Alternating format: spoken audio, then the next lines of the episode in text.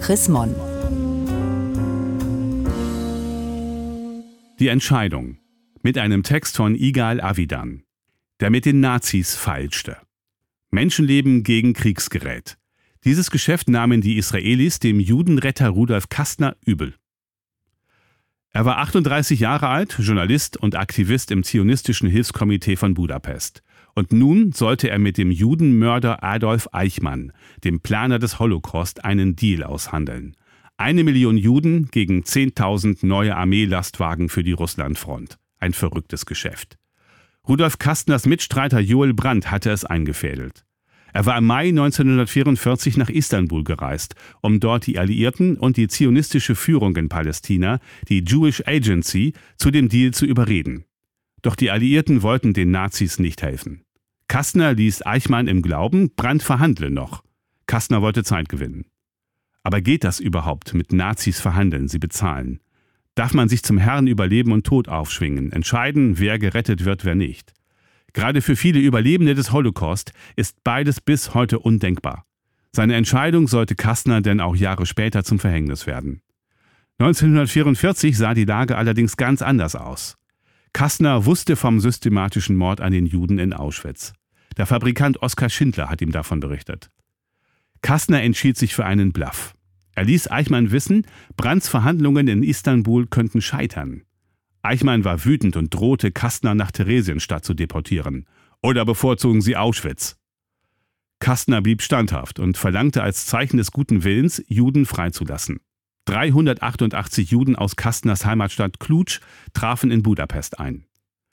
Mit Hilfe von Bestechungsgeld, das Hilfskomitee hatte 150 Plätze in die Freiheit an wohlhabende Juden verkauft, wuchs die Kastner Gruppe auf etwa 1700 Personen an. Sie kamen in einem sicheren Sammellager in Budapest unter. Kastner bestimmte nicht, wer gerettet wurde.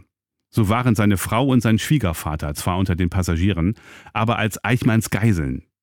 Am 30. Juni verließ ihr Zug Budapest. Er fuhr aber nicht wie versprochen ins neutrale Spanien, sondern stoppte im KZ Bergen-Belsen bei Hannover. Anfang Juli 1944 traf bei Eichmann in Budapest ein fingierter Brief der Jewish Agency ein. Darin versprach die zionistische Führung, eine Million Schweizer Franken monatlich zu zahlen, wenn die Judendeportationen eingestellt wurden. Als Zeichen des guten Willens sollten die Juden aus Bergen-Belsen in ein neutrales Land ausreisen. Kurz darauf wurde Kastner in Budapest von ungarischen Polizisten entführt, in einer Polizeistation festgehalten, verhört und mit dem Tode bedroht. Nach neun Tagen kam er wieder frei. Am 2. August wurden 500 Juden aus Bergen-Belsen freigelassen. Die anderen sollten erst folgen, wenn Brandt nach Budapest zurückkehrte. Dank weiterer fingierter Briefe schafften es auch die übrigen Kastner Juden am 7. Dezember 1944 in die neutrale Schweiz. Eichmanns Rache an Joel Brandt, der nicht zurückkehrte, erhielt dessen Frau, Mutter, Schwester und weitere Verwandte zurück.